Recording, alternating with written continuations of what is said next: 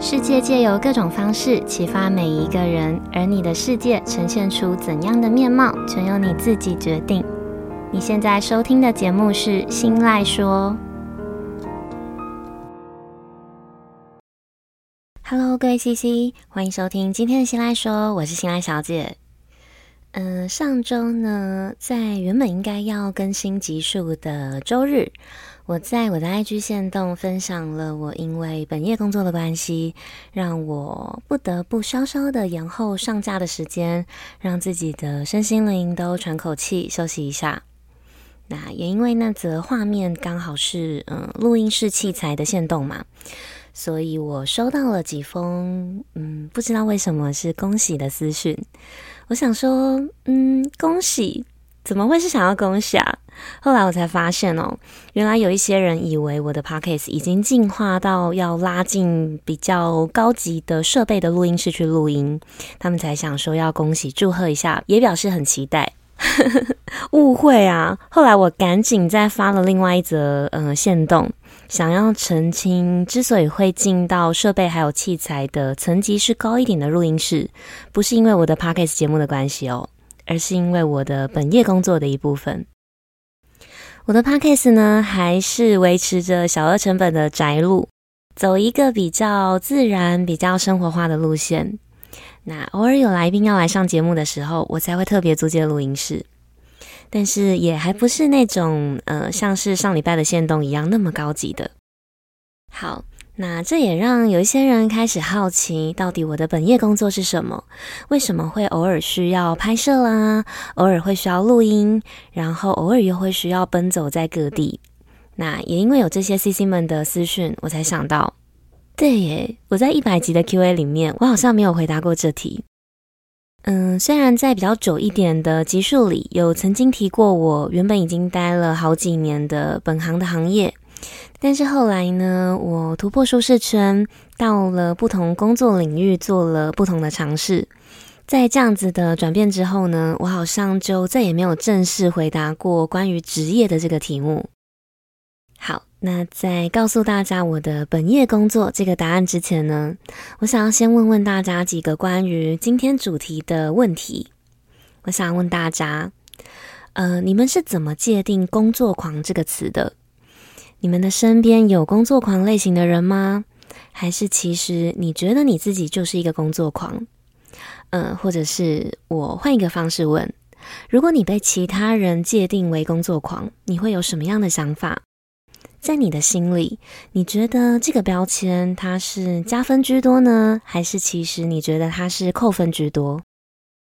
好，嗯嗯。我今天声音可能会在尾音的地方会稍微哑一点，因为我不知道为什么，可能是因为我今天白天的时候吃了一碗很辣很辣的面吧，所以请大家在收听的时候稍微见谅一下。OK，那之所以会想要问大家这样子的问题，其实是攸关我的本业工作，近期发生了一段小插曲的对话。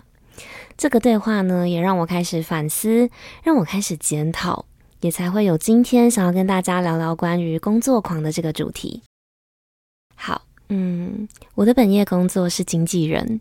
那至于是哪一个圈子的经纪人呢？我就先不公开。那经纪人这个角色，大家应该不难想象，我的工作内容会有哪些。那这段让我开始思考的对话小插曲，是来自于前阵子的某一天，在片场拍摄的时候，我带的一个。嗯，我把它简称为 B 艺人好了。A、B 两位艺人呢，姑且可以说是一个团体。那天在拍摄的时候，还没有轮到 B 的镜头的休息的时段，我把握时间，正在抓着 B 确认关于呃后面工作排程的一些事情。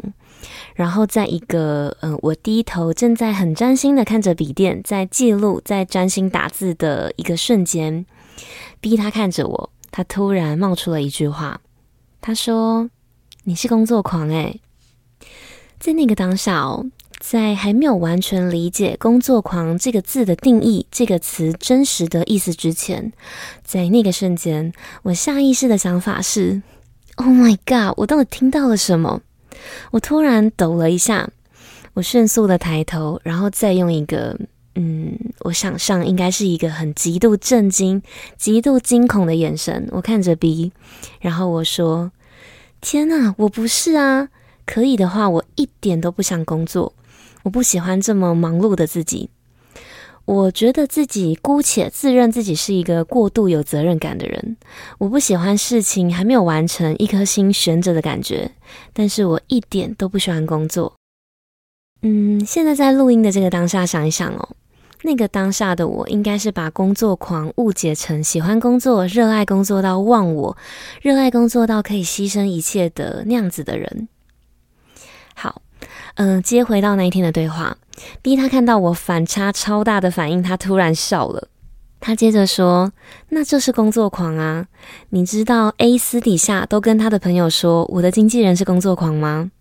他很开心，很开心自己的经纪人、自己的工作伙伴是一个很认真工作的人。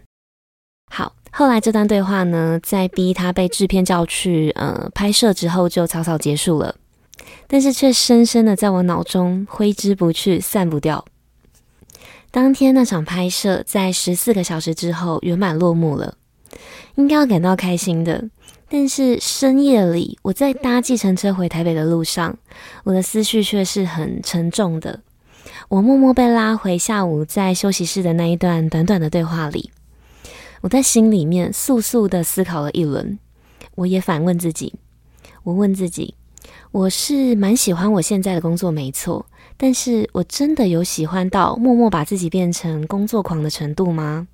可以的话，到底谁会喜欢这么忙碌的工作？嗯，但是呢，想到这里，思绪又被打住。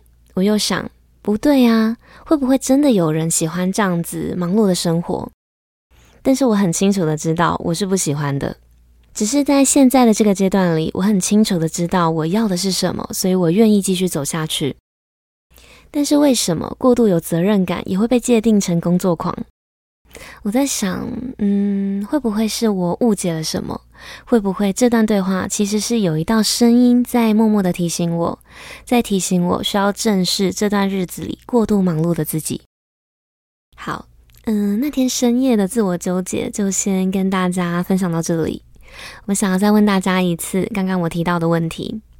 我问大家的是：你们是怎么界定“工作狂”这个词的？你的身边有没有工作狂类型的人呢？或者是其实你自己就是一个工作狂？那换一个方式问：如果你被其他人界定成工作狂，你会有什么样的想法？你觉得是加分居多，还是你觉得是贬义居多？那大家可以思考看看。那我们先进一小段间奏音乐休息一下，回来之后会继续跟大家分享。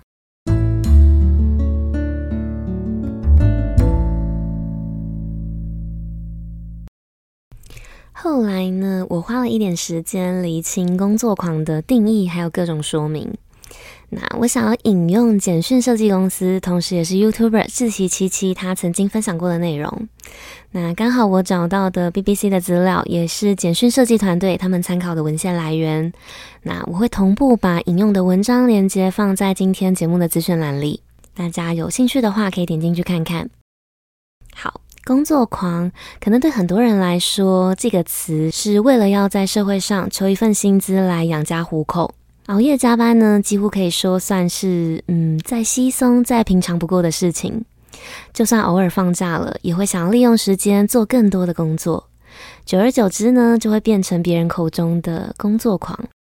那我们一般日常生活中所谓的工作狂，多半是用来形容一个人他很热衷他的工作，或是觉得他花很多时间在工作上面。但是实际上呢，工作狂这个词的定义没有那么简单。在学术上比较明确的工作狂，可以把它理解成是工作成瘾、工作上瘾的现象。比较明确的来说，这样子的状态指的是一个人他将过度的心力都投注在工作上。而且他甚至还有可能会为了工作牺牲掉他个人的休闲、个人的社交还有健康。那他之所以会这样子过度的工作，并不是因为经济压力太大，或者是他受到了老板或者是其他外力的强迫，而是因为他自己的心里有一道声音，让他没有办法放下自己的工作。这样子的声音呢，让他觉得，如果他自己停下来，如果他没有在工作，那就会出现类似呃戒烟戒断症状的状况，像是会觉得坐立难安，觉得焦虑，而且就算他知道这样子的超时工作对自己的身心灵是有害的。那工作狂的他们呢，还是会很难去克制自己不去工作，甚至他们没有办法不去想工作的事情。那我直翻维基百科的说明，好，上面的说明说，工作狂指的是过度投入，甚至是沉迷于工作的人。那工作狂呢，不一定要喜欢工作，可能只是强迫性的觉得需要工作，觉得工作对他来说是一种安全感。那这样子的称呼呢，通常带有一点点贬义的色彩。那在日本有一句叫做“灭私奉公”的成语，就是用来形容这样子的工作现象，也就是减少私人的时间奉献给公事。比较广泛的意思呢，指的就是那些彻底牺牲私人的时间，全心全力为职场上的工作奉献一生的人。那对已婚的人来说，可能会造成家人的关系疏远，然后可能嗯，可能会导致离婚，不一定。那对健康来说呢，可能会有负面的影响，甚至是会产生过劳的危机。那要怎么评估自己到底是不是工作狂？文献上有一份叫做《贝尔根工作成瘾量表》，那我们可以用这份量表来自我检测。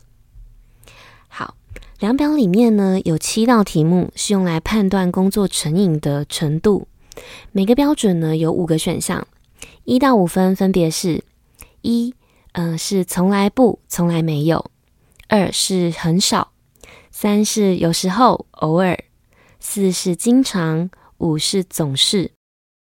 那这七个题目分别是：一到五分，第一题，你心想如何才能腾出多一点的时间来工作？二，你的实际工作时间远远的超乎你最初的计划。三，你为了降低罪恶感、焦虑感、无助感，还有抑郁感，所以工作。四，别人曾经建议你要减少工作的时间，但是你却不理会，或者是你觉得自己做不到。五，如果没有工作，你会觉得很紧张。六，你因为工作放弃了业余的爱好、休闲活动或者是运动。最后是七，你的工作量太大，甚至是连身体的健康都已经出现了负面的影响。OK，以上七个题目呢，如果当中至少有四个题目，你的选择是四分的经常，或者是五分的总是，只要有四个题目，那你很可能就是工作狂。好，大家可以把检测过后的答案放在心里。那跟大家分享我的，嗯，很可怕。我七个题目里面的答案全部不是四分就是五分。那如果你也跟我一样哦，你也同样的想要改善自己工作狂的状态，我想告诉你，不用担心。此时此刻的我们有意识到，就已经跨出了一大步，甚至是已经跨出了一半。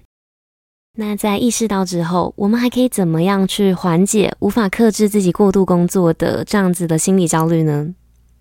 工作狂呢，主要是因为内在的因素没有办法放下工作，所以我们如果要改善这样子的状况，最根本、最直接的解决方法，还是要从心理层面下手。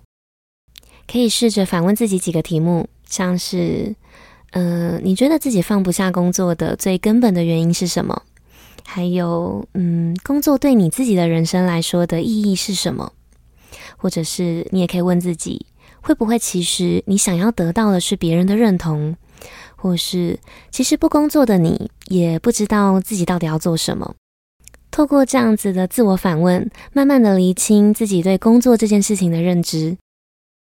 那除了这样子反问的方式之外，再引用一个我很喜欢的一位叫做艾尔文的作家，他最近刚好有分享过一本叫做《越平静越有生产力》这本书的内容。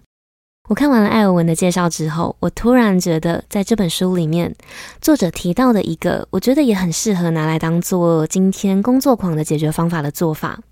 这个方法就是避免贪多心态。所谓的贪多心态，指的就是想要做得更多、获得更多的这样子的心态。但是，想要获得更多的心态，不见得是对现况不满，也不单单是字面上的贪婪的意思。而是对一件事情过度的依恋。那多数时候呢，我们在工作上之所以会有贪多的心态，正是来自于我们对于取得成就感的错觉。我们很容易会在追求越来越多的同时，忽略掉一个很关键、很关键的道理。这个道理就是，在取得所有事情，在得到所有的结果或者是成就感的过程中，我们要付出的所有的代价。